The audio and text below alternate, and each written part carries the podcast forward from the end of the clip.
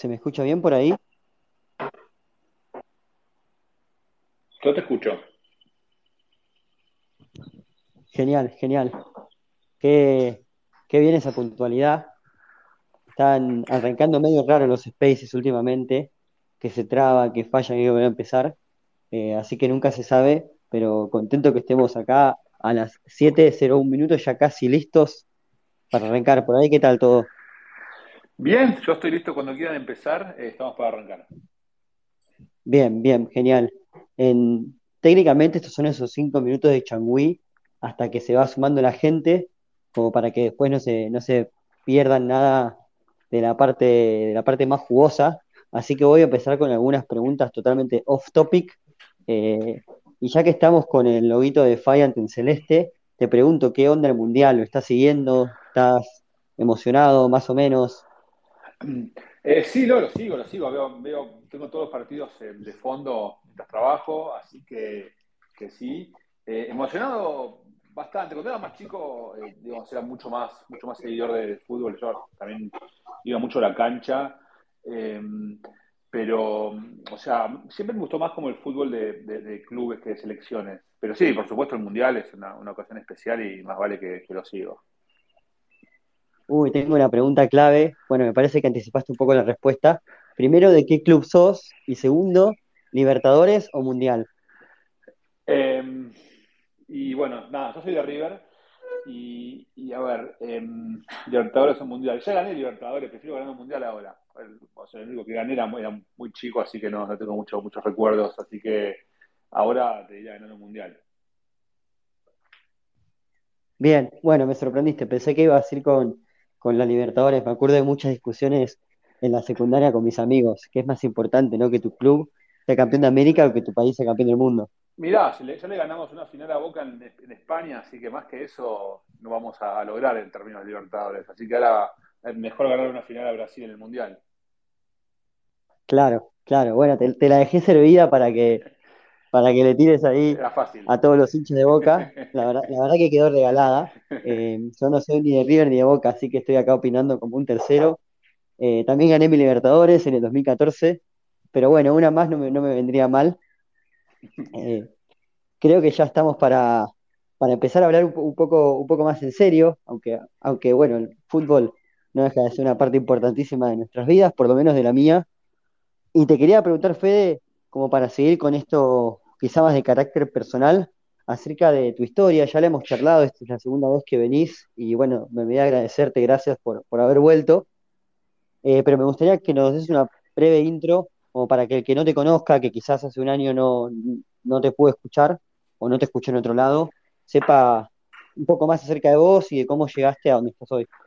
Sí, seguro. Bueno, yo soy eh, Federico, soy de, de Buenos Aires y mm, eh, soy de, la- del barrio de- del Bajo Belgrano, eh, hincha de River. eh, eh, y bueno, mi historia un poco eh, empieza eh, estudiando en la, universidad. yo estudié economía y filosofía eh, en la UBA y de ahí después eh, empecé mi, carrera profesional trabajando en medios de comunicación en aquel momento había una, un sitio web de, de clarín.com que se llamaba Materia Biz, que era un sitio web tipo como de emprendedores, con temas de innovación y, management. Y eh, yo empecé mi carrera trabajando ahí eh, como escritor y como editor de ese sitio y ahí aprendí, bueno, la verdad que siendo muy joven, muchas cosas de, bueno, obviamente negocios, pero también muchas cosas de, manejo de, de equipos y, y también tenía una responsabilidad bastante grande para ser tan, tan joven en aquel momento y una experiencia realmente muy linda que me permitió conocer a un montón de gente y también en aquel momento, eh, cuando yo estaba ahí, ya se empezaba a hablar un poco en eh, el mundo emprendedor en el cual yo trabajaba por, mi, trabajo ahí, eh, de, esta moneda digital llamada Bitcoin. Y, y, bueno, a mí me interesó y por supuesto Argentina fue un país que tuvo como un desarrollo muy temprano de, de esto porque, como sabemos, bueno, tenemos tantos problemas con la, con la moneda y con los gobiernos y que la gente se hizo como, se sensibilizó muy rápidamente. Y yo en aquel momento estaba empezando mi doctorado que hice en la Universidad Austral, eh, estudiando eh, inteligencia colectiva. Yo estudiaba, era, era, el management en el IAE, pero yo lo que estudiaba era cómo la gente toma decisiones en entornos de un poco de, de colaboración, en entornos eh, digitales. Y en aquel momento, eh, como que confluyeron varias cosas que yo, estaba haciendo. Por un lado, digamos, mi, trabajo en, el mundo de la innovación me, conectaba con todo lo que eran las startups y el mundo ese en el cual se empezaba a hablar del Bitcoin y, y un poquito ya del blockchain y mi, digamos, eh, trabajo en la universidad, haciendo mi doctorado, me conectaba con nuevas formas de tomar decisiones eh, colaborativas, eh, que en aquel momento, por supuesto, nadie llamaba esto Web3, mucho menos, pero, pero eh, entonces como que todo confluyó en algún punto en, en, esa idea de, cómo podemos usar el blockchain para reimaginar o reinventar instituciones, em, bueno, viejas, eh, que, que, bueno, están siendo atacadas por un entorno en el cual mucho está cambiando al mismo tiempo. Una de ellas es, eh, por supuesto, la, justicia. Y yo, a mí en aquel entonces lo que me, lo que me, motivaba mucho era eh, cómo el blockchain, o sea, primero cómo las cripto, o de hecho, déjame empezar un poco más atrás. Primero, cómo Internet permitía como que igualar eh, oportunidades para gente de, de, de todos los lugares del mundo en el sentido de acceso a la información. Tipo, si vos estás en Argentina, o estás en Zimbabue, o estás en Londres, o Nueva York, o Singapur, tenés acceso, en el fondo, a la misma Internet y a la misma eh, información a través de YouTube o de sitios web y podés como educarte de manera casi gratuita de una forma que antes no había sido posible. Y yo lo que vi en el mundo del cripto era que no solamente podías ahora formarte con Internet, sino que además podías incluso cobrar trabajos, o podías hacer como transferencias, lo cual eh, para los argentinos, con tantas restricciones que tuvo el país como limitaciones de, poner, eh, o sea, capitales, controles de capitales y bueno, lo que todos saben, o sea, el cripto permitía eh, saltear ese tipo de controles y, como que igualarle a la persona que está en Argentina eh, su posibilidad de trabajo compitiendo contra alguien que está, no sé, en Berlín o donde sea, o sea, en Nueva York, entonces como que permitía que los dos cobren al mismo costo. Y lo que faltaba en, aquel, en este entorno era cómo podemos hacer para que estas personas realmente estén en igualdad de condiciones con, con gente de todo el mundo. Y faltaba como un mecanismo para resolver conflictos. Porque si vos estás en Argentina, está bien, te podés formar con YouTube o con Internet, podés cobrar, pero no te van a contratar realmente si... Eh, la persona que está en otro lugar del mundo, no, no sé si no le cumplís eh, el, trabajo que te contrató para que hagas de software o de hacer un video o lo que sea, o sea, no tiene ninguna, no, o sea, no te van a hacer un juicio en Argentina ni van arbitraje internacional para, para, para, para, los casos de pequeños montos que, que son los típicos de este tipo de situaciones, ¿no? Entonces, como que la idea de clero surge de, de esa necesidad de ese pedacito de infraestructura que faltaba para realmente como construir una, una economía global con acceso a, eh, bueno, para todo el mundo. Bueno, y paro acá porque si no voy a seguir toda la hora hablando yo y por ahí me quiero hacer preguntas. Bueno, me, me, me, gustó la intro súper completa. Aparte, te fuiste construyendo vos solo los puentes hacia, hacia el tema de la charla, hacia cleros. Eh, me, me, me, gustó mucho cómo planteaste esto. De hecho, me di cuenta que de repente uno no solamente podía aprender de cualquier parte del mundo, sino que también podía trabajar para cualquier parte del mundo. Recuerdo hace ya algunos años que tuvo mucho impacto en mí haber descubierto Coursera, que es una plataforma de cursos online, eh, y no me acuerdo en qué momento de, ese descubrimiento me encuentro con el concepto de de repente un chico en un pueblo rural de cualquier lugar de Latinoamérica puede acceder a la misma calidad de profesores que la gente que va a Harvard o que va a Stanford, que va a las mejores universidades del mundo, y, eso me, me, transformó bastante la forma de pensar, y, y, sin embargo, más allá de que por ahí es una obviedad, de repente cripto hace lo mismo, pero no para la educación, sino para, para el trabajo, eh, y bueno, y ahí ya se va construyendo solo el puente hacia hablar de la infraestructura necesaria para que todo eso sea posible, y, cómo vos terminás llegando a, a, Cleros y me gustaría que nos cuentes un poquito más acerca de qué es Cleros, quizá como una breve intro para que no esté tan en tema y después sí vamos a empezar a profundizar en, en los productos, en las soluciones, en las implicancias filosóficas Déjame que te, o sea, ya que nombraste Coursera, déjame que te, ya te, te cuento una cosa más, ya que estamos. Yo, además de, bueno, de mi trabajo en, Cleros, también, bueno, tengo bastante experiencia como, como, docente en, bueno, en diferentes eh, eh, ámbitos, pero en particular tengo varios cursos de Coursera, y uno de mis cursos de Coursera es el primer curso de Coursera que hubo en español sobre blockchain, que está todavía online, es un curso del 2018, imagínense lo que era en aquel momento hacer un, curso de, sobre blockchain cuando no había nada de materiales para casi nada y bueno, hubo que, construir todo de cero. Pero esto que, que decís vos de, o sea, eh, cómo Coursera permite a cualquiera acceder a la misma educación eh, gratis, o sea, sin importar dónde estés. Tengo una, una pequeña anécdota sobre eh, cómo yo, o sea, vi eso. Yo venía eh, de la, la DevCon de, Osaka, esto fue en 2019, en, en Japón había sido, y me, fui a, Chile y estoy ahí directo, o sea, sin dormir, estoy en el aeropuerto de Chile y mm, de un auto y bueno, me, me, dan la llave del auto, no sé, y el tipo que me da la llave eh, me dice, o sea, disculpe, ¿usted es Federico Ast? Y yo digo, uy, la puta, la tarjeta rebotó, pasó algo, no sé.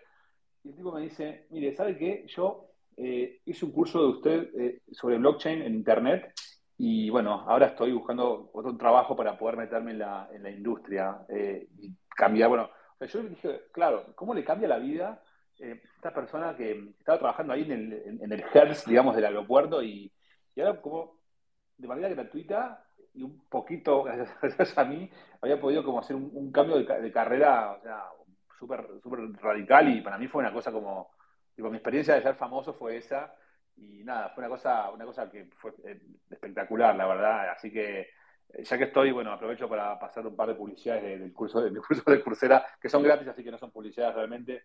hay uno de blockchain, que es el que les contaba recién, hay otro sobre abogados del futuro eh, y cómo el mundo de tecnología está afectando a los abogados y el derecho, y si son abogados no se pueden perder ese. Y lanzamos el año pasado uno sobre cómo invertir en cripto, que ahora que estamos en bear market es una buena eh, forma de, meterse ahí, así cuando agarra el bull market ya tienen una formación más, más, sólida de, inversiones en, el mundo cripto. Entonces, nada, quería meter ese, ese comentario, ya que hablabas, me comentabas de, excelente, Excelente. Sabes, Fede, que yo también lo hice ese curso, eh, súper recomendable. Fue quizás el primer curso así formal que hice sobre cripto, más allá de, de otras lecturas y viste la investigación que uno hace perdiéndose en el rabbit hole Así que nada, sumo un más uno. Eh, cualquiera que, tenga ganas de darle un poco más de solidez o de consistencia al camino cripto, lo, recontra recomiendo. Y tiene algo que me, gustaría, hacer que, por ahí nos cuentes. No, sé si hacer el curso, pero sí un, un, resumen o, o, una interpretación tuya de eso que para mí transmite muy bien, que es la visión filosófica de cripto. No tiene tanto componente técnico súper en detalle, pero sí tiene una mirada para mí muy interesante relacionada a esto de transformar eh, industrias y, de transformar la forma en que hacemos cosas. Si tuvieses que, así en tres, cinco minutos, decir qué es lo más importante que deje ese curso, ¿qué, ¿te quedas con eso o hay otro tema? O sea, el curso te, hace una introducción, también te enseña a usar el Bitcoin y hacer una wallet, o sea, tiene esas cosas prácticas que obviamente hay que saber, pero también tiene como una visión más como que de, eh, de, cómo, cómo, afecta la, tecnología a una transformación social que es de gran impacto. Y, entonces, la primera parte es cómo afecta a las finanzas y el mundo de, los bancos y, de qué forma esto puede transformar y reinventar el mundo financiero.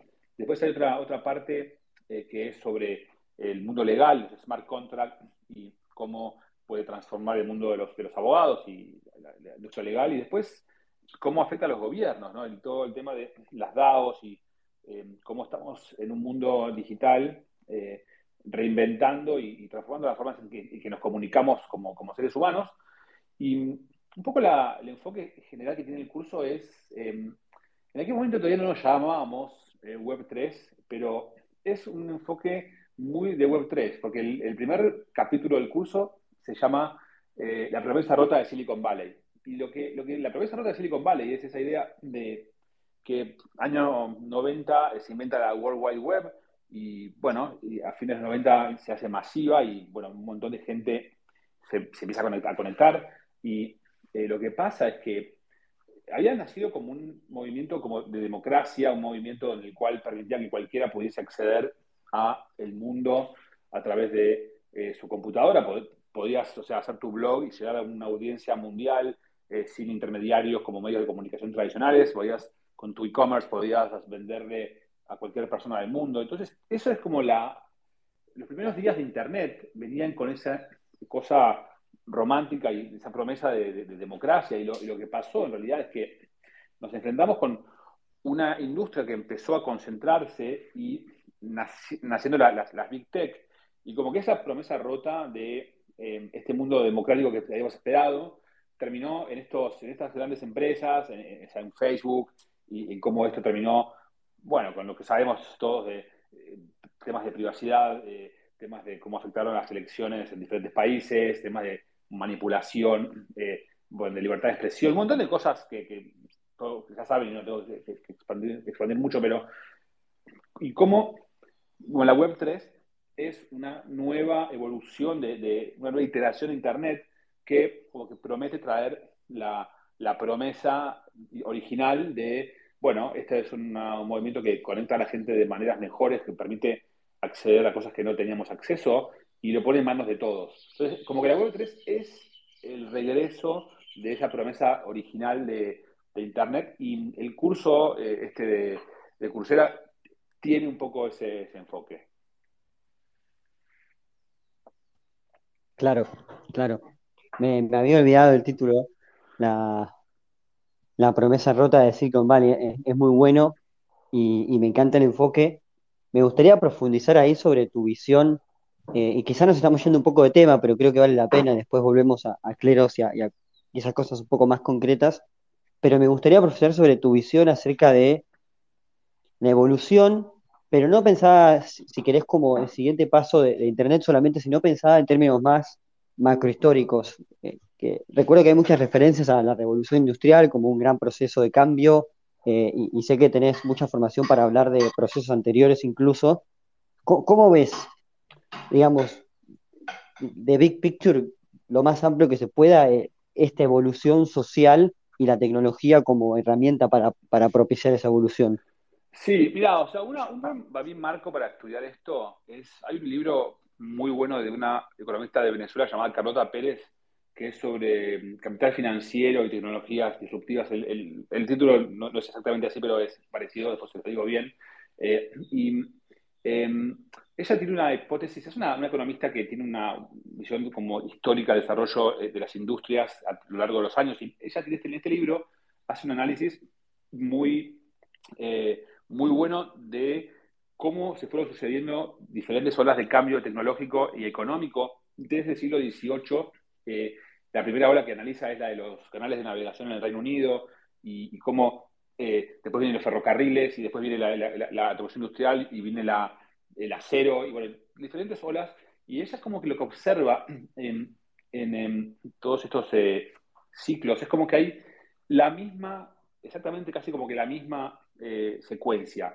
Primero hay una tecnología nueva, después hay una burbuja especulativa muy, muy grande, después hay una derrumbe muy fuerte en el mercado y después el mercado se empieza a recuperar eh, de manera como eh, más eh, lenta, pero con un crecimiento que es más sustentable en el sentido de em, qué es lo que la tecnología realmente aporta como, como, valor. Porque, o sea, lo que hemos visto en el mundo cripto es la etapa de la especulación, que es, es muy clara, después estamos en la etapa del crash o no, no sabemos cuál es el crash, ese puede ser un mini crash, pero todavía en la hora de, su vida, ¿sí? ¿no?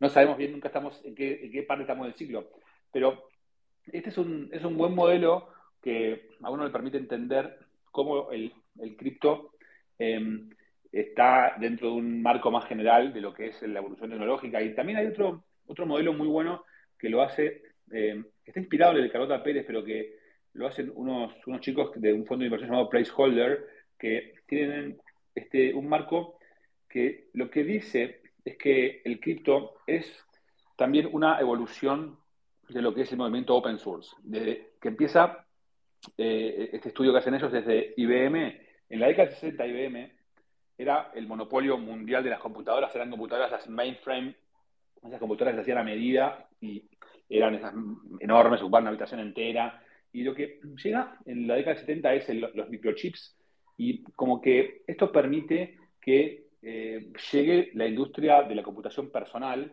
y estos microchips son como que se podían usar en diferentes computadoras y ya empieza a haber computadoras producidas en serie sobre esta nueva tecnología.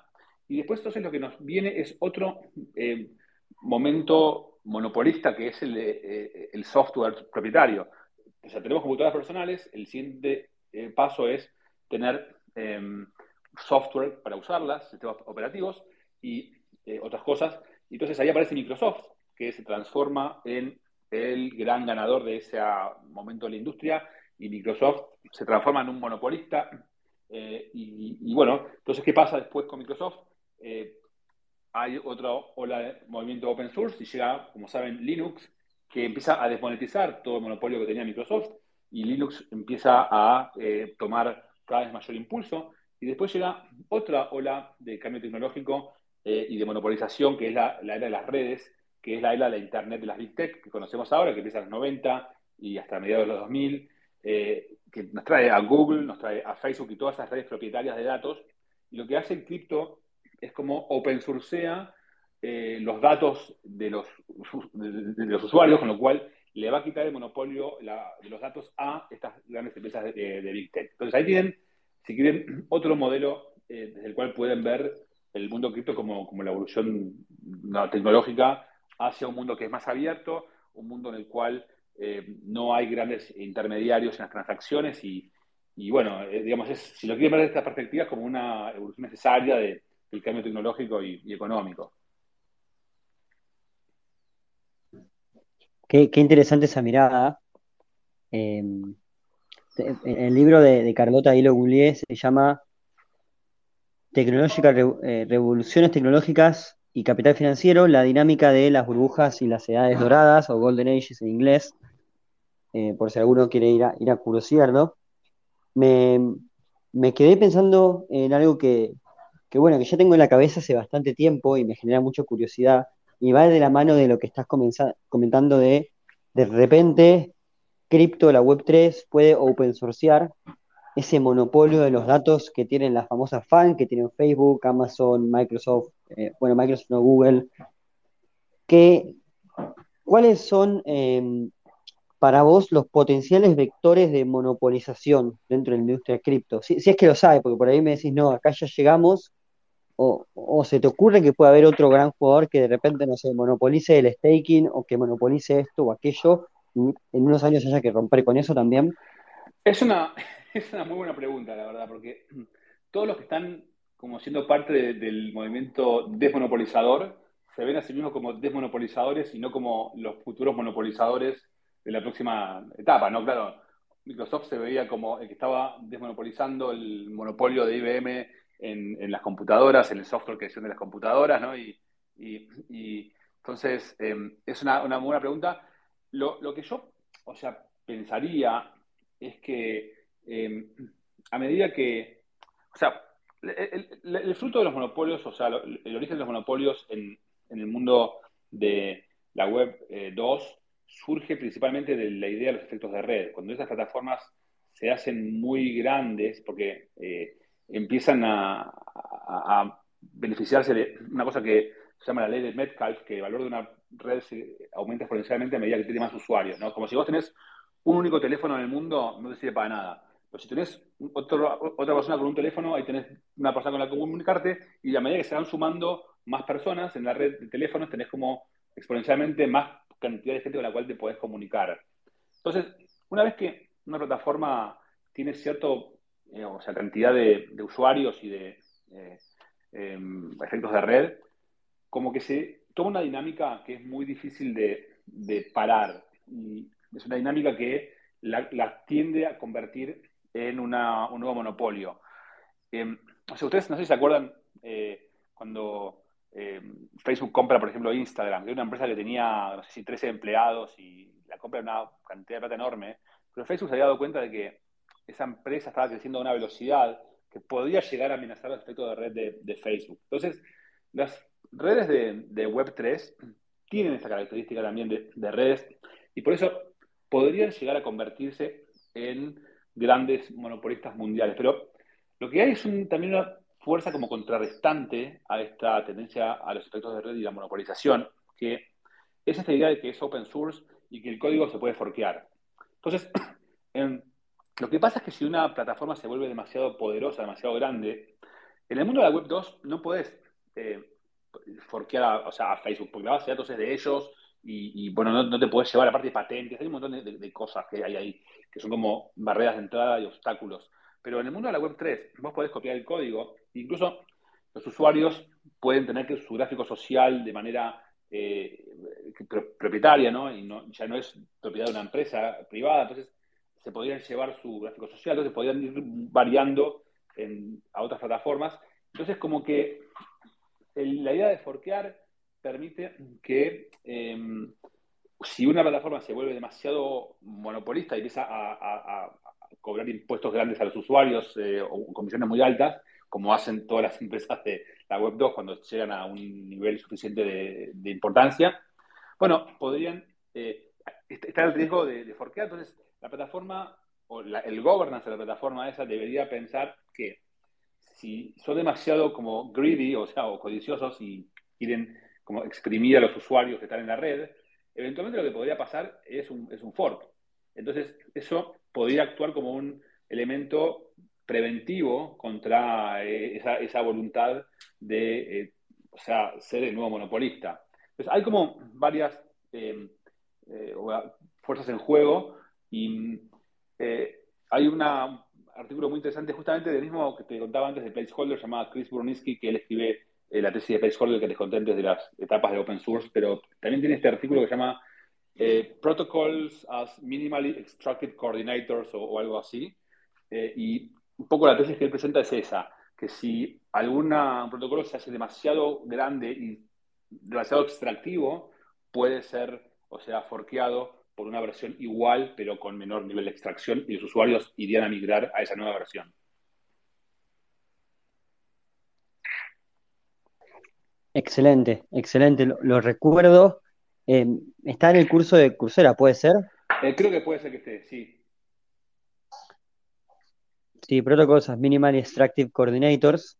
Eh, si es lo que tengo en la cabeza, vago recuerdos, es súper interesante. Y, venía pensando mientras, mientras dabas tu respuesta, se, nota que tenés mucha claridad conceptual acerca de todo lo que es eh, microeconomía, teoría de juegos, lo cual es casi una obviedad por, por Cleros y, tu camino. Eh, estamos hablando de monopolio, de competencia, mencionaste un concepto muy precioso que es barreras de entrada. ¿Podría ser que de repente esta posibilidad de forquear todo como consecuencia del open source se convierta en una nueva barrera de entrada y que no sé, en 10 años la literatura microeconómica esté analizando que ya el, riesgo de ser forqueado o, se les ocurran algunos términos para describirlo sea una barrera de entrada más, quizá, o... A ver, yo no sé como barrera de entrada. Yo, o sea, como que esto en realidad, si vos lo estudiás desde el punto de vista de la teoría microeconómica, em, es como que lo que la teoría predice en algún punto. Eh, es un mercado que, em, como no hay patentes y no hay, o sea, restricciones, em, digamos, eh, de, ese tipo.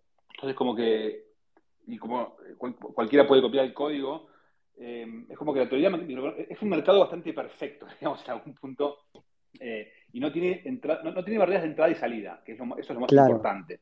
Entonces, eh, cuando vos estás adentro de, de, una empresa de Web 2 o Facebook, sí tenés una barrera de salida muy grande, porque no te, o sea, vos te podés ir, pero no te podés llevar tus, tus datos y no te podés llevar tus relaciones con otras personas, no te puedes llevar tu, reputación. O sea, uno de los grandes obstáculos para irse de una red de Web 2 es que perdes, o sea, el, tipo que está en, no Mercado Libre, se va del Mercado Libre, deja de usarlo y pierde toda su reputación y su Platinum, no sé qué, badge y todo eso. Entonces, como que tiene que pensárselo 20 veces antes de irse. Porque se tiene que empezar de cero. Es como irte a vivir a otro, a otro país, ¿viste? En, el siglo XVIII, ¿viste? Te vas, a, te vas de Europa a América y era empezar de cero realmente. Un poco esa es la equivalente.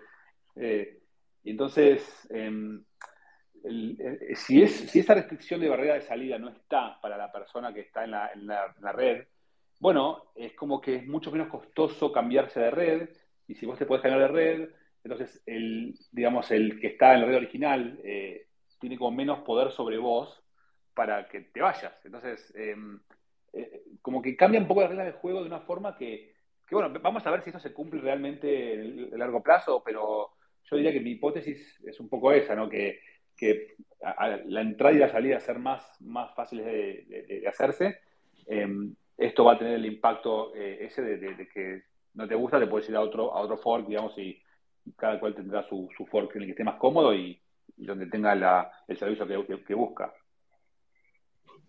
Claro, claro, me había hecho un despelote bárbaro con barreras de entrada, barreras de salida, pero, pero me encantó. Entonces no es que de repente el open source viene a transformar disruptivamente la teoría microeconómica de la competencia perfecta o monopolística, sino todo lo contrario, viene a darnos herramientas para que existan competencias perfectas reales, que es ese mercado en el que no hay entrada, no hay salida y todos pueden participar y, se terminan dando los famosos puntos de equilibrio que cuando vos preguntás primero en la facultad, che, y esto hay un ejemplo, en realidad no, encontrás ninguno.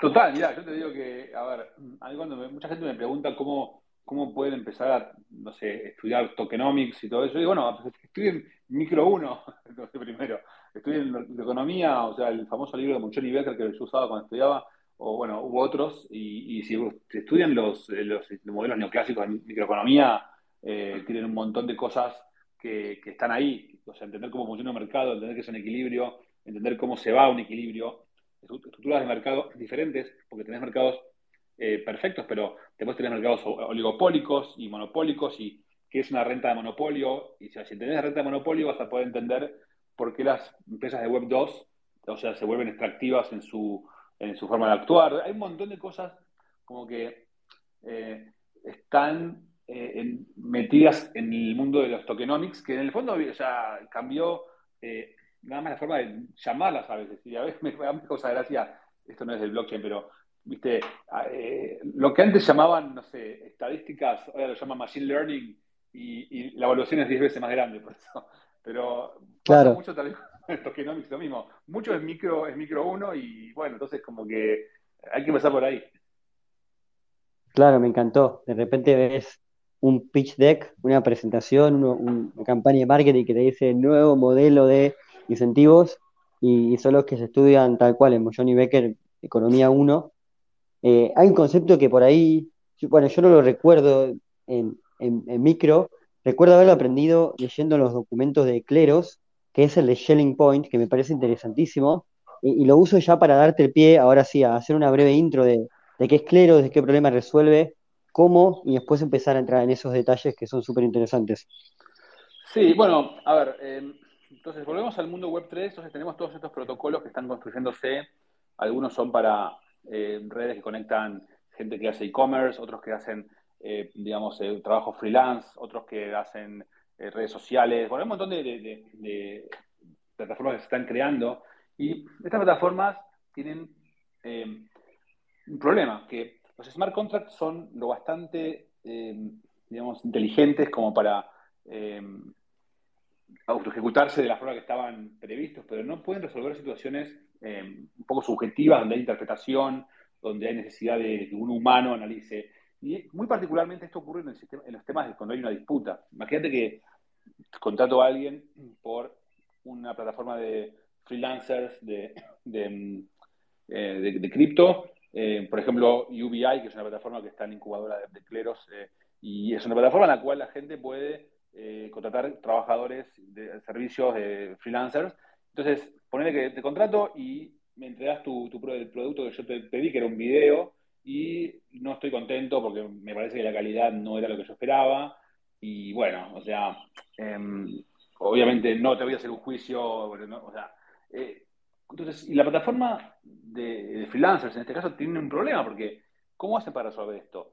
Una posibilidad es que el equipo de, el equipo de la plataforma esa se ocupe de resolver esas disputas, pero claro, esto no es descentralizado, o sea, al final terminas teniendo un equipo eh, de, personas que deciden quién tiene razón y la otra forma es, em, bueno, que la comunidad lo haga. Entonces, lo que Cleros busca hacer es que esta plataforma de freelancers como que outsource o delegue la resolución de disputas a Cleros. Cleros la resuelve con un mecanismo muy particular que después si quieren hablamos y le dice a esta plataforma de freelancers cuál fue la decisión que tomó y en función de esto, digamos que poner que yo te gano a vos, yo recupero mi plata y además, eh, bueno, eh, una parte de, vos, de lo que vos perdés se le paga a los jurados. Bueno, hay todo un mecanismo para que, para que los jurados que dedican su tiempo a analizar el caso y también tengan una retribución. Entonces, es todo un mecanismo económico que permite resolver disputas de un montón de, cosas diferentes de una manera descentralizada y a través de un sistema de incentivos económicos que hace que la resolución de cleros en el largo plazo, cuando la plataforma tenga su desarrollo necesario y, tengamos bueno, eh, una masa crítica más grande, va a ser mucho más económico que eh, lo, que, lo que métodos alternativos de resolución de, conflictos, porque bueno, la manera que está estructurado el sistema de, mecanismo y de los juegos hace que sea mucho más barato usar cleros que métodos diferentes. Excelente. Excelente, súper clara la, explicación.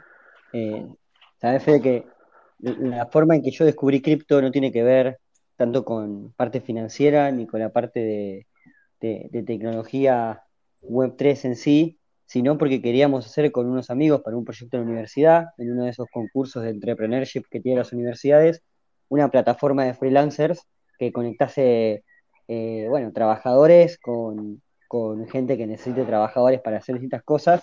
Y, como vos dijiste, ¿no? De repente agarras estadística y le metes machine learning. Nosotros agarramos todas las palabras de moda y se las tiramos encima, una arriba de la otra. Microcréditos, eh, sostenibilidad, queríamos donar un, porcentaje de triple impacto y obviamente blockchain. Y ahí, bueno, me, metí en el, en el rabbit hole pero claro, estaba, estaba muy early y eso me da el pie para la, la, pregunta que te quería hacer, imaginemos el ejemplo de, UBI o del marketplace. Eh, hablaste de la masa crítica de cleros. ¿Cómo, ves esa progresión en términos reales de adopción? Porque, digamos, primero tiene que lograr adopción la plataforma y después a partir de ahí cleros termina como logrando esa, adopción, pero depende de que la plataforma en sí sea utilizada como, como paso número uno. Sí, o sea, Cleros, eh, o sea, es como, vos lo podés ver desde el punto de vista de negocio como un B2B que le da un servicio a las plataformas y las plataformas lo incorporan en su, en su mecanismo para, bueno, evitar tener que resolver ellas mismas estos temas y pueden delegárselo a un actor especializado en ese tipo de, temas. Entonces, Cleros, em, en, algún punto, o sea, fue una iniciativa que fue como muy temprana y realmente empezó a funcionar bastante antes de lo que bastante antes que el mecanismo, que el sistema de Web3 eh, que estaba a su alrededor. Entonces, como nosotros llegamos muy temprano. Y entonces, eh, pero sabíamos que lo que nos hace, o sea, iba a ser necesario en algún momento para que el ecosistema de Web3 finalmente pueda despegar. No sabíamos bien cuándo. Eh, entonces, fuimos a lo largo del tiempo, nosotros empezamos en 2017, fuimos desarrollando un montón de expertise que Em, nos fue sirviendo para mejorar el mecanismo. el mecanismo que tiene Cleros hoy es un poco diferente del mecanismo con el que empezamos. Y después también seguimos investigando, tenemos un equipo de investigación bastante, bastante importante y también el mecanismo este eh, lo seguimos mejorando e iterando hacia adelante, pensando en, bueno, cómo se lo puede mejorar para adaptarse a más casos de uso. Entonces, eso por un lado. Y después también nosotros fuimos encontrando nuevas aplicaciones de cleros que no habíamos imaginado en el comienzo. La aplicación que la, que habíamos empezado inicialmente y la que imaginábamos que iba a ser la, la killer app era la que te cuento ahora, que es la de los freelancers y estos contratos que surgen en Internet. Eh, y también era la idea que yo, como que, con la cual yo había empezado a interesarme por el mundo, o sea, del blockchain y la justicia, ¿no? cómo hacer para que este pibe que está en Argentina le pueda vender su servicio a el que está en Alemania y al que está en Estados Unidos y donde sea.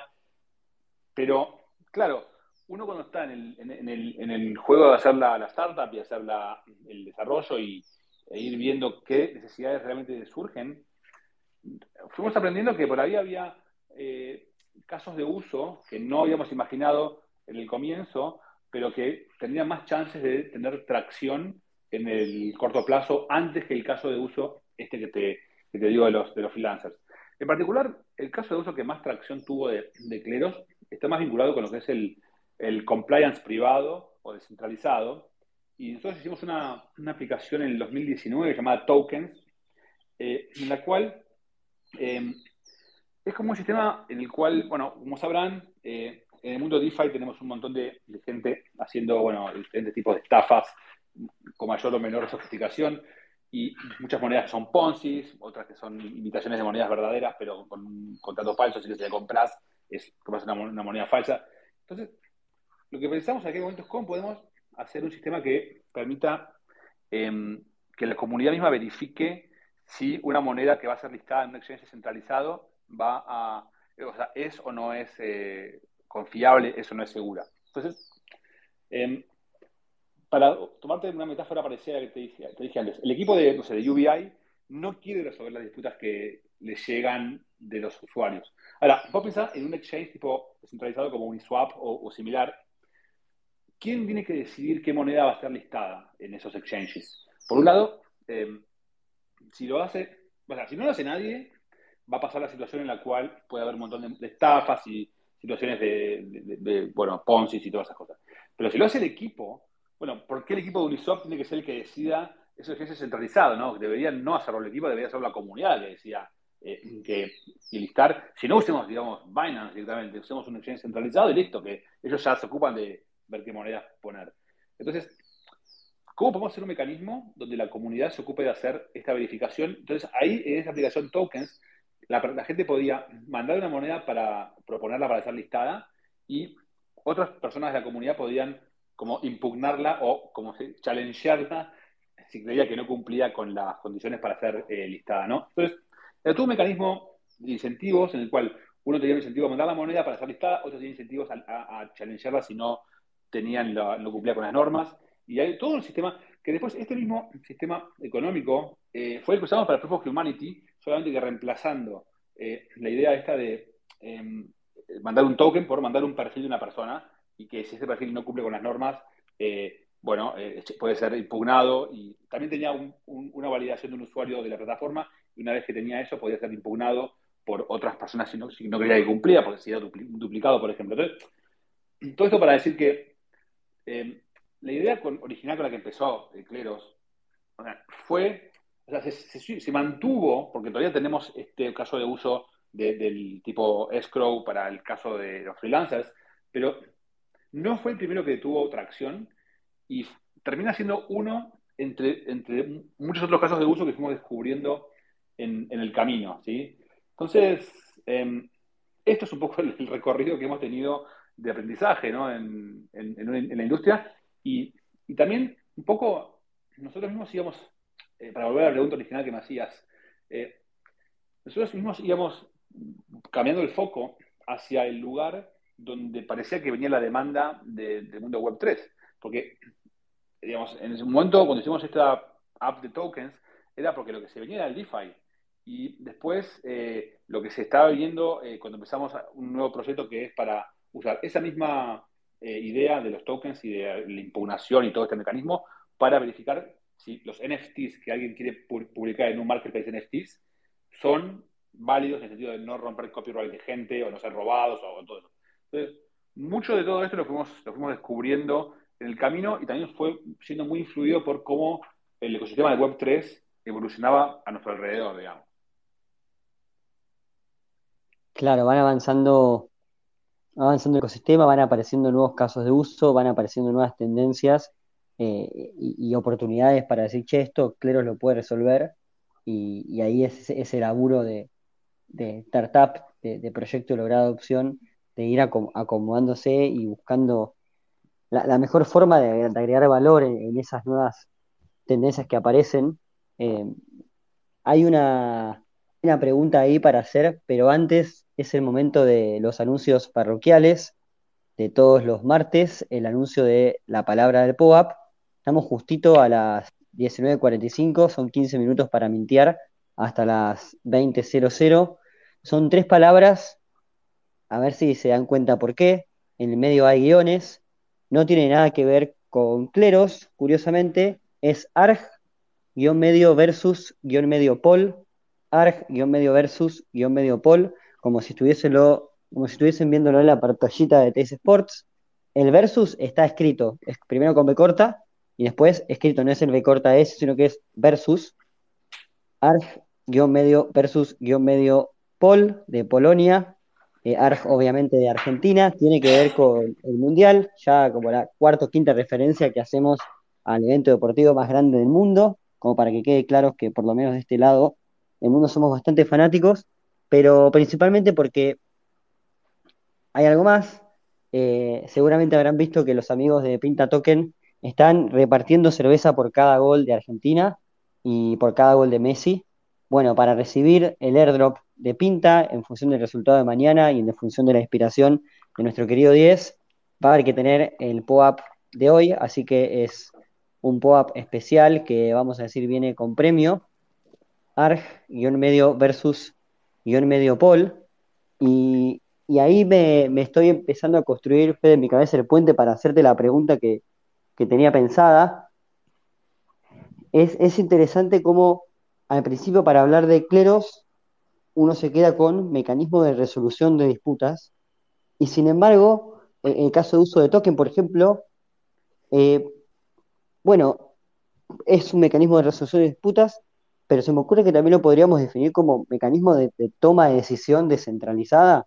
No sé si, está muy rebuscado. ¿Cómo, cómo ves ese, ese, reframe de, del concepto?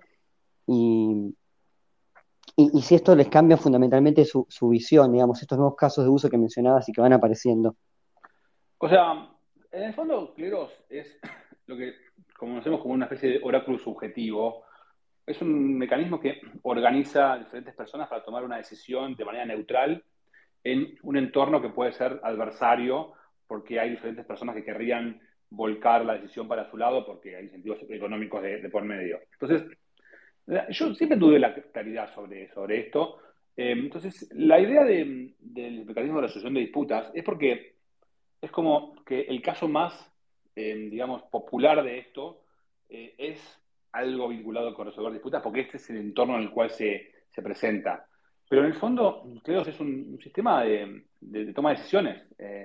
bajo ciertas circunstancias, o sea, hay mucha gente que quiere usar, me dice, che, usamos Cleros para votar a un presidente, y yo digo, no, Creo no es un sistema para agregar preferencias, es un sistema para buscar una verdad cuando en principio hay una respuesta correcta para la pregunta. Entonces hay como que eh, recordar un poco la, eh, casos de uso, porque todo el mundo con Cleros se encuentra, che, yo usaría Cleros para esto, yo usaría para esto, pero bueno, hay que primero que eh, buscar bien los casos en los cuales puede funcionar y después, em, entonces, sí, el caso de resolución de disputas es el primero, es el primero que me pareció a mí que, que por eso lo vi llegar por ese lado, pero después, como te decía, el caso que tiene más uso hoy es el mecanismo tipo que es de compliance en el fondo, es compliance privado que verifica si un token debe estar en la lista del exchange, si un NFT puede ser vendido en este marketplace en función de que cumpla con las normas de no romper copyright de nadie, si un perfil de Proof of Humanity debe estar en la lista de...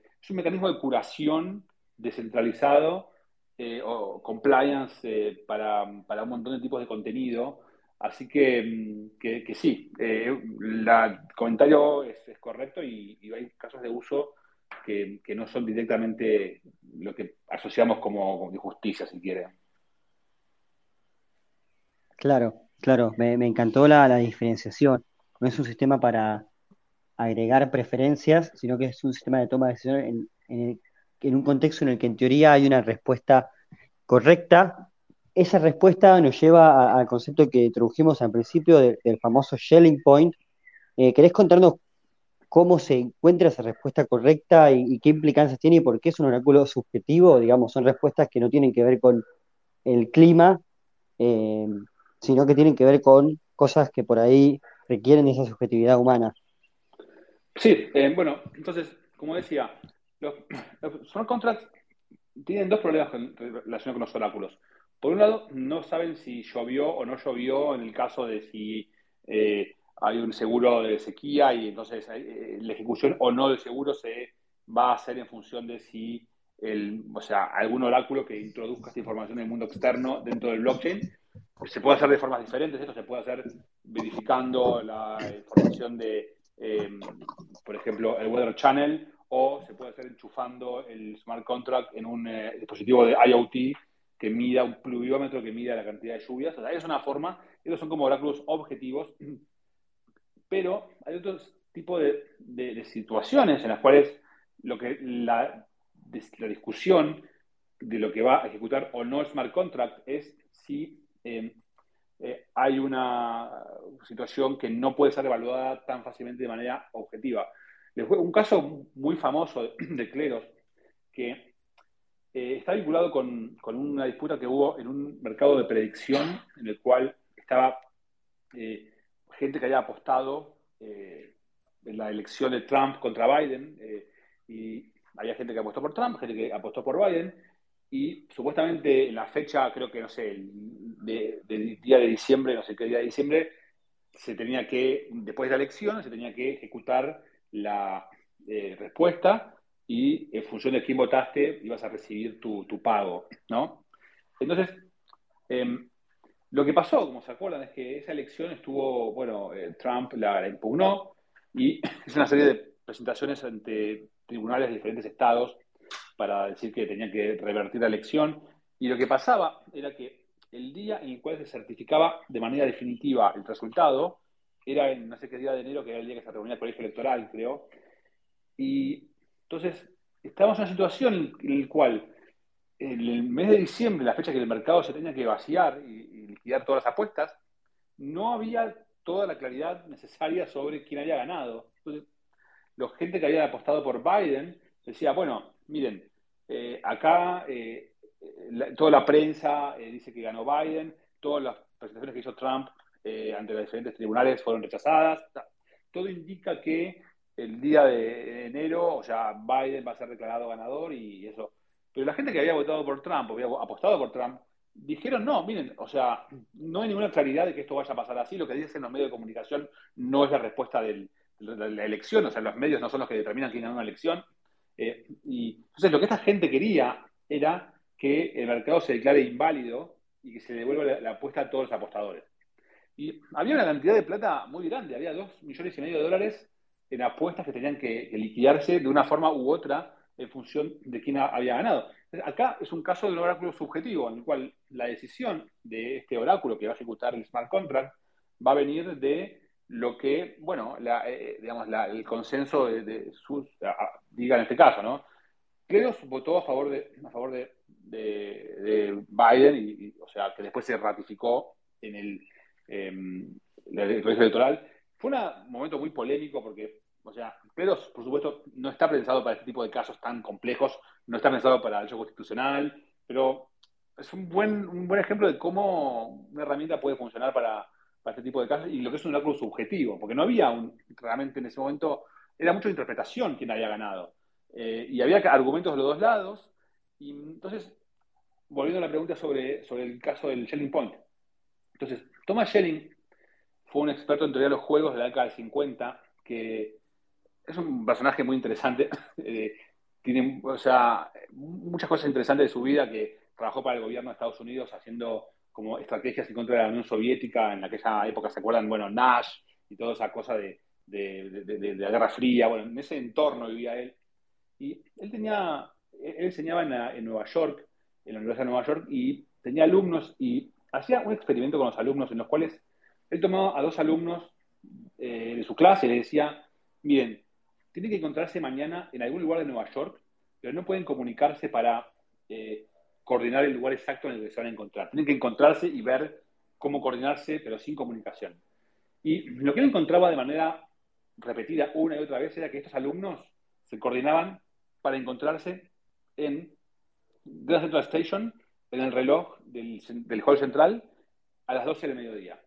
Entonces, ese lugar que la gente tomaba como referencia para converger o para eh, llegar a un consenso en el lugar donde encontrarse, era en aquel entorno, en aquel ejercicio, el punto de Schelling, o punto focal, que quedó como punto de Schelling para, para eh, el futuro, eh, por, en honor a Schelling, por supuesto. Entonces, si ustedes toman un conjunto de, árbitros eh, y todos evalúan el mismo caso, en este caso, digamos que evalúan el video que vos me entregaste en la plataforma de, freelancing, y todos ven el mismo video, todos ven las mismas, o sea, contrato entre las partes, y todos ven el mismo, eh, normas o reglas de la Corte según la cual tienen que tomar la decisión. Entonces, en este entorno, estos eh, árbitros, si tienen que votar cada uno de manera independiente sobre el caso, van a converger sobre un punto focal que es la verdad sobre el conflicto. Si la verdad en sentido no trascendental ni nada de eso, sino la verdad consensual de qué es lo que la comunidad de gente que hace videos considera que es la decisión correcta en este caso particular, donde está este producto, este video, eh, este contrato y estas reglas. ¿sí? Entonces, el punto de Schelling es el punto en el cual van a converger. Esta es la hipótesis en la cual está basado el sistema de cleros. ¿no? Y los jurados tienen un, token que tienen que depositar para ser sorteados al azar. Es un token que es un, de Ethereum, se llama PNK. Y ese token, cuando ellos son elegidos como jurados, queda retenido en la corte o bloqueado hasta que se toma una decisión. Entonces, ponele que tenés varios jurados, tenés cinco jurados y uno vota A y los otros cinco, eh, otros cuatro votan B. Eh, el que votó en minoría, eh, el token que tenía depositado lo pierde y se le distribuye a los cuatro que votaron en, mayoría. Y esto lo que hace es que genera a cada uno de los jurados independientes el incentivo a pensar cómo va a votar la mayoría siguiendo las mismas reglas y siguiendo el mismo producto, como, decía, y cómo coordinarse en el punto de Shelling ese. Y, esto realmente es una cosa muy extraña en función de cómo estamos acostumbrados a, cómo se resuelven los conflictos en el mundo tradicional, eh, que por supuesto es muy diferente, pero la verdad que creo ya resolvió unos 1.300 casos y hemos visto este sistema de incentivos funcionar una y otra vez de manera, o sea, casi impecable. Em, entonces, es muy innovador, es muy diferente de lo que es lo tradicional, pero la experiencia nos, muestra que, funciona. Y mm, acá se lo conté un poco resumidamente, hay un sistema de apelaciones y que, hace que la gente, para que la mayoría no, si la mayoría se equivoca, es más complejo que esto, pero, pero digamos, esa es la lógica básica, ¿no? Usar el punto de Schelling como mecanismo de coordinación para los jurados que resuelven los casos y estos jurados, en función de esta resolución, emiten un veredicto que le permite al smart contract en cuestión eh, ejecutar el pago a uno u otro lado, bueno, en función de, quién sea el ganador del caso. Bien, bien. No tenía eh, el dato de, la historia de Schelling. Es curioso que todos los microeconomistas de teoría de juegos de esa época tengan así como cosas raras. También está, que lo mencionaste, Nash. En esa época. Ah, debe, haber algo, algo ahí, ¿no? Entre, entre ese nivel conceptual pensar teoría de juegos y, bueno, en la época más una serie de factores. Hay una película de Nash que está buenísima, así que si alguno tiene ganas de profundizar ahí, la recomiendo mucho. Eh, me, quedé pensando en una, en una cosa que dijiste, es difícil conseguir la verdad, la, verdad absoluta. Eh, y, te quería preguntar lo siguiente. Nosotros tenemos el sistema de cleros que funciona basado en el Shelling Point, entonces es ese, ese punto focal esa decisión que uno toma pensando en la decisión que va a tomar el otro. Por ejemplo, si me tengo que encontrar en Francia, en París, con alguien, digo, bueno, la otra persona seguramente a la Torre Eiffel, así que yo voy a la Torre Eiffel. Ah. Lo mismo si tengo que decidir si el video está bien o mal. Y creo que la otra persona va a decir que está bien, eh, así que vamos a poner que está bien y ese punto focal, si, si el video estuviese medio zaparrastroso, seguramente sería al revés. Y eso permite lograr ese, ese, ese acuerdo, pero es, es interesante y quiero preguntarte más que nada como para aprovechar su experiencia haciendo research duro sobre teoría de juegos, sé que tiene un equipo que, se mete bastante a fondo.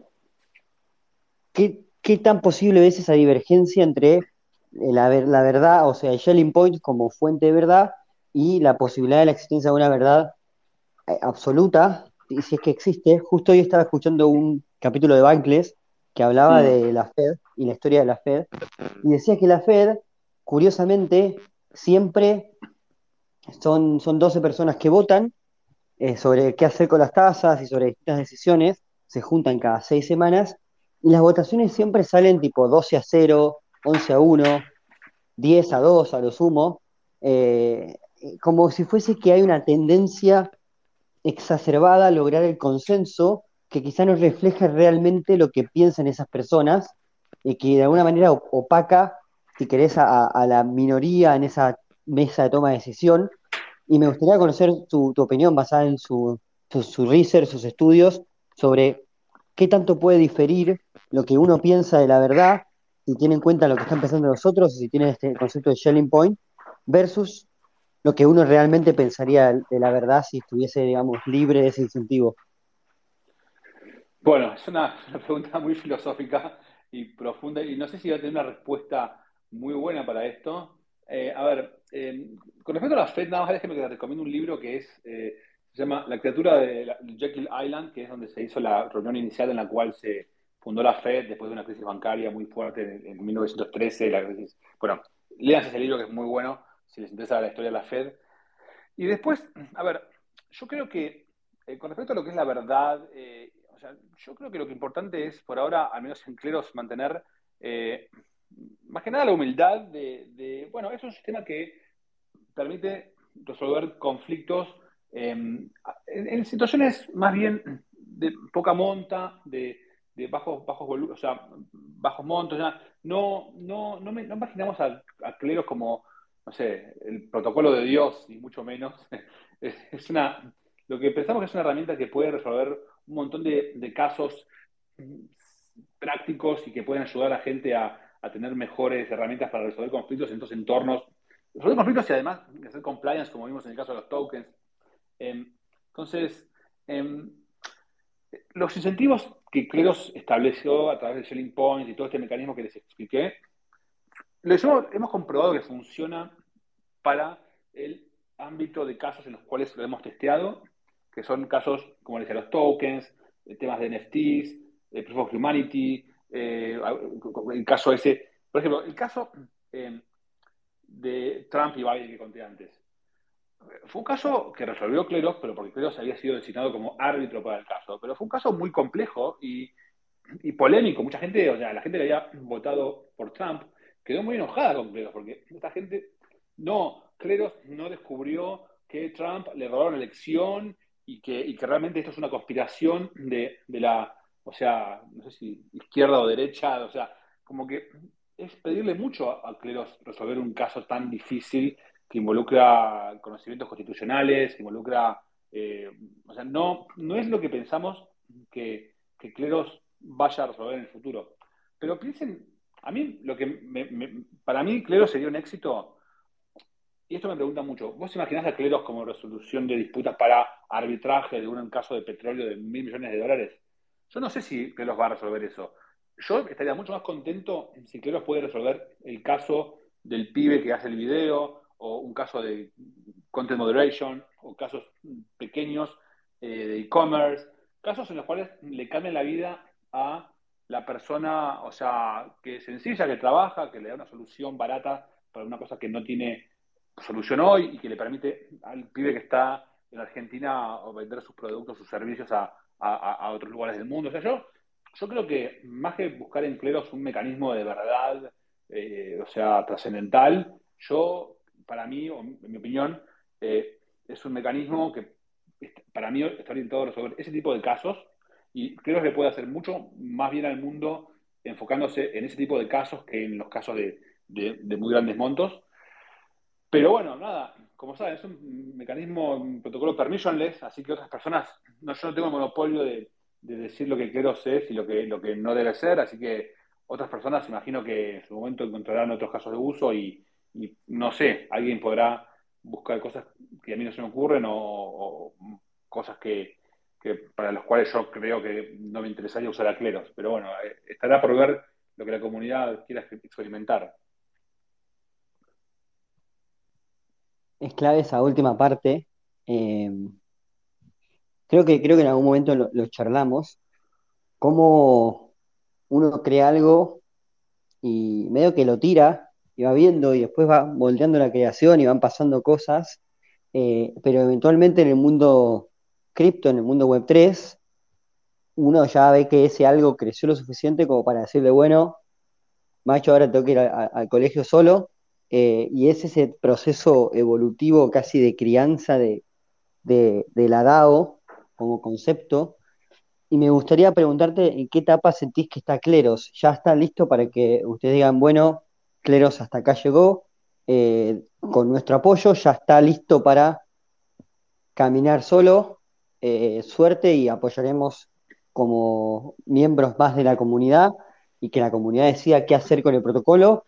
¿No te parece que todavía falta en, ese camino lento de, que vayas creciendo y, que vaya encontrándose? Es una muy buena pregunta esa. Em, un comentario sobre lo anterior. Eh, eh, muchas veces es que la comunidad encuentra, o sea, las cosas como piensan de una forma y después se evolucionan para otra cosa. Yo a veces cuento que el, no sé, el Bitcoin, el paper original, hablaba del Bitcoin como, como dinero para hacer pagos. Y realmente el Bitcoin no terminó siendo dinero para hacer pagos, sino terminó siendo algo más parecido a la reserva de valor o, lo digital, ¿no? que se usa para almacenar valor más que como una herramienta de, pagos. Entonces, más allá de lo que nosotros pensemos que sea Cleros hoy la visión original con la que empezabas a construirlo, capaz que el caso de uso mm, que termine ganando no, sea el que nosotros habíamos imaginado. Por ahora, ciertamente Cleros tuvo más utilización en casos de uso diferentes a los que habíamos imaginado originalmente que, el caso del, freelancer. Pero em, todavía creo que estamos en una etapa que creo necesita un poco todavía de, rueditas, porque todavía no están como consolidados de manera definitiva para mí los casos de uso, eh, pero mm, ya estamos empezando a pensar cómo debería ser eh, descentralizado hacia, hacia adelante. Em, y son temas que estamos discutiendo con el equipo, todavía no tenemos claridad. No, no, creo que estemos en una etapa todavía en la cual eh, ya esté listo para funcionar solo, pero bueno, la visión de largo plazo que tenemos pues siempre esa, o sea, que pueda funcionar eh, como una herramienta de la comunidad. Y creo que una gran eh, cosa que vamos a tener que resolver, y no digo solamente nosotros, sino el ecosistema de Web3, los casos de en los cuales los equipos fundadores se retiraron de los proyectos eh, y dejaron en manos a la comunidad, no son del todo exitosos, la realidad. Es que muchos terminaron como con mucha guerra política o, cosas, em, que, conflictos. Entonces, una de las cosas que estamos ahora explorando bastante es cómo hacer una constitución que pueda funcionar para em, que una vez que se retiren los fundadores y se vaya a estructurando eso, o sea, que, el sistema de governance funcione de, manera correcta y que no termine en una cosa conflictiva. Un poco lo que yo digo, eh, es que nos sentimos como si fuésemos en el siglo XVIII, ¿viste? Los padres fundadores de Estados Unidos, tipo Washington y, y demás, que tenían que dar la constitución y tenía que pensar cómo estructurar todo el sistema de tal forma que, que funcione cuando ellos ya no iban a estar. Y Estados Unidos tuvo el éxito de construir un sistema de gobierno que funcionó por más de 200 años. Entonces, eh, el desafío que tenemos, estamos en Web3 como fundadores de, proyectos, es pensar cómo estructurar estos incentivos y estos sistemas de gobierno para que puedan sobrevivir a, los fundadores y, resulten en una comunidad que eh, se comporte de maneras correctas para que el protocolo pueda seguir creciendo. Sabes que estaba muy contento porque dijiste la palabra fundadores y por alguna razón pensé en los, padres fundadores de, Estados Unidos y te iba a poner ese ejemplo, pero te me adelantaste.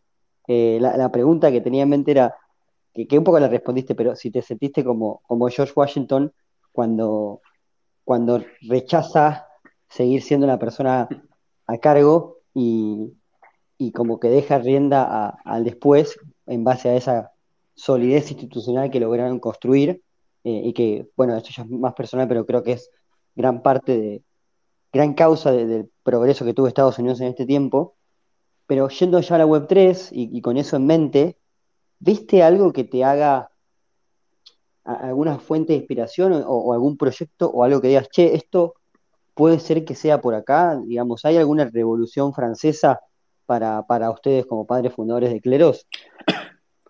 A ver, la realidad es que lo que tenemos por ahora son más ejemplos de lo que no funciona más que de lo que sí funciona.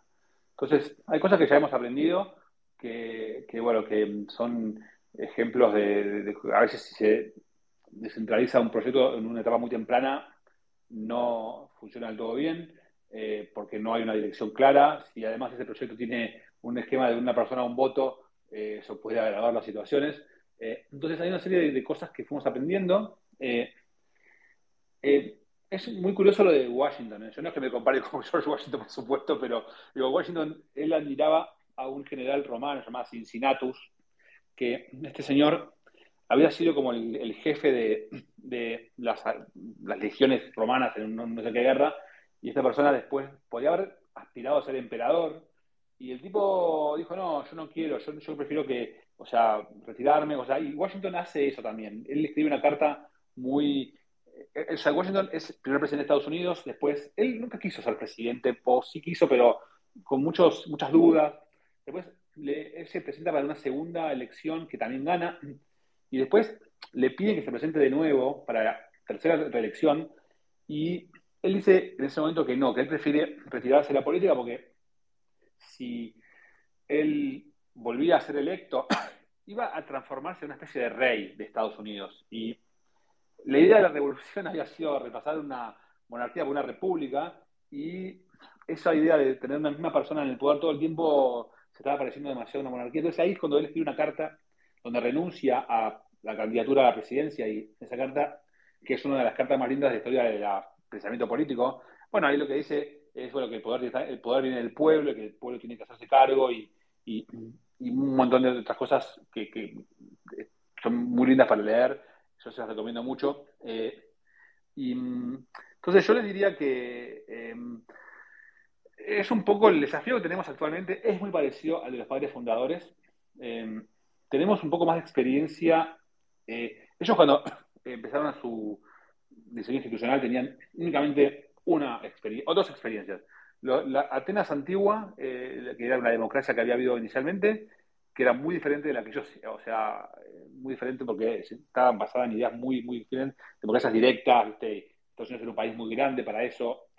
Y después tenía la República de Roma, que ellos se inspiran mucho en, la República Romana y también se fijan en lo que son los edificios que están en Washington, parecen edificios, o sea, los edificios de gobierno parecen edificios romanos, porque ellos tenían admiración por los, eh, esa historia clásica de, Roma.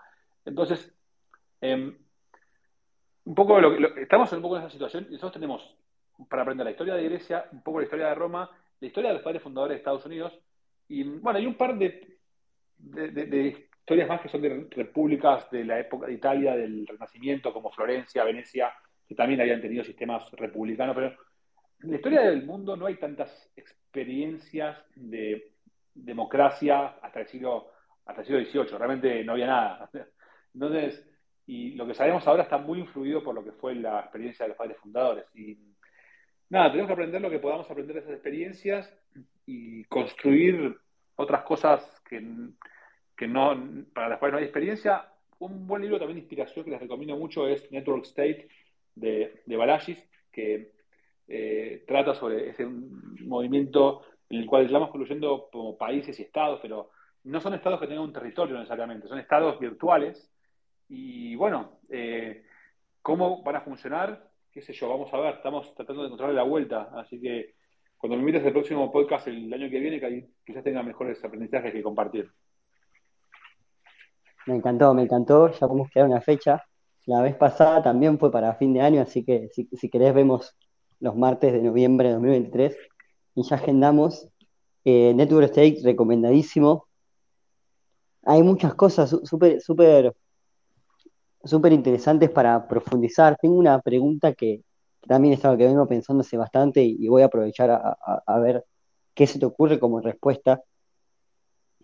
Hace poco vi una presentación de, de Martin Isenson en el LATAM que hablaba de DeFi Sachs eh, desde DeFi Wonderland y ayudan a mejorar protocolos DeFi, tiene muy claro un montón de fallas de punto de vista económico, de punto de vista de accesibilidad, de punto de vista de gobernanza. Y, en una slide presenta algo que se relaciona con esto que, venía pensando hace un tiempo, que dice, los seres humanos tardamos más de 2000 años en aprender a ir al baño.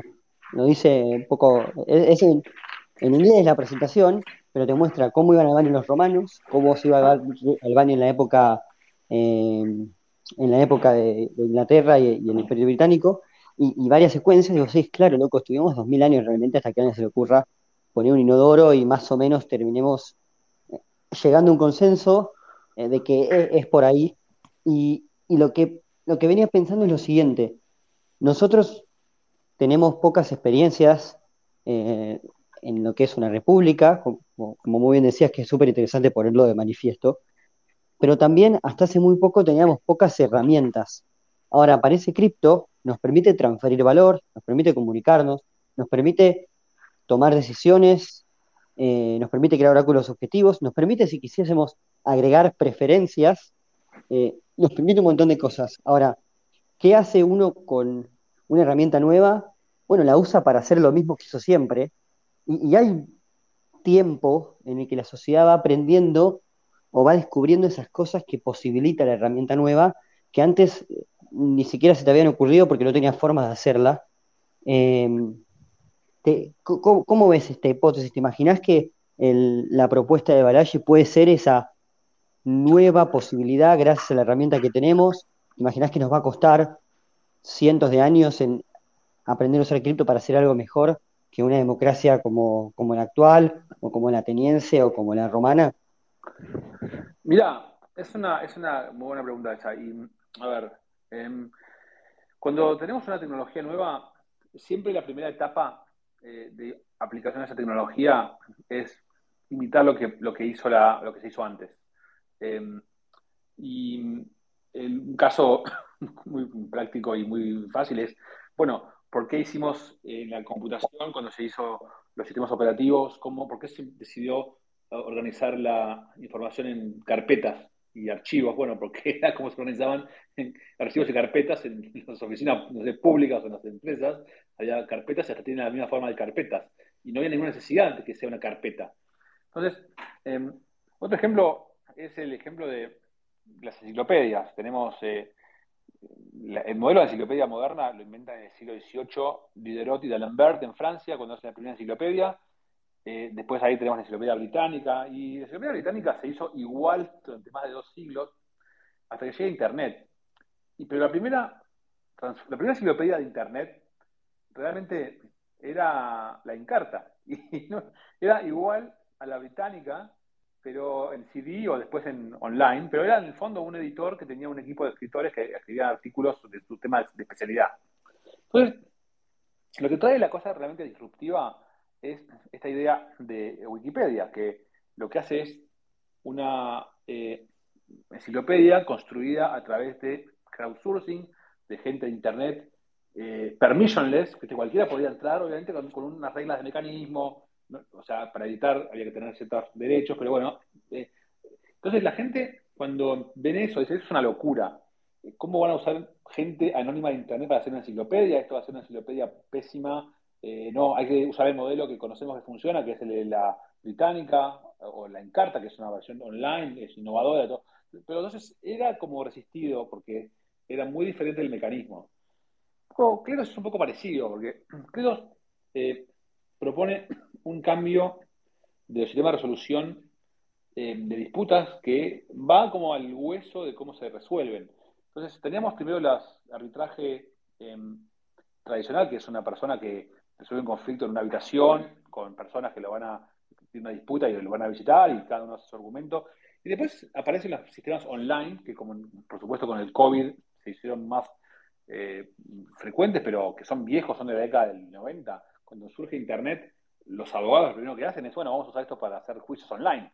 Pero los juicios online que habían sido creados en ese entorno eran muy parecidos a los juicios tradicionales, pero en un entorno digital pero no cambiaba la lógica de resolución. Entonces, Cleros es como la Wikipedia del arbitraje, porque Cleros em, sí trae un sistema que es muy diferente y de la misma forma que la gente cuando veía Wikipedia decía esto es una locura, no puede funcionar nunca, em, dicen mucha gente lo mismo de Cleros, sobre todo los abogados que lo ven cómo funciona, dicen cómo van a hacer para pagarle a la gente con, una moneda, incentivos económicos, esto es muy diferente de, de lo que estamos acostumbrados, nunca va a funcionar.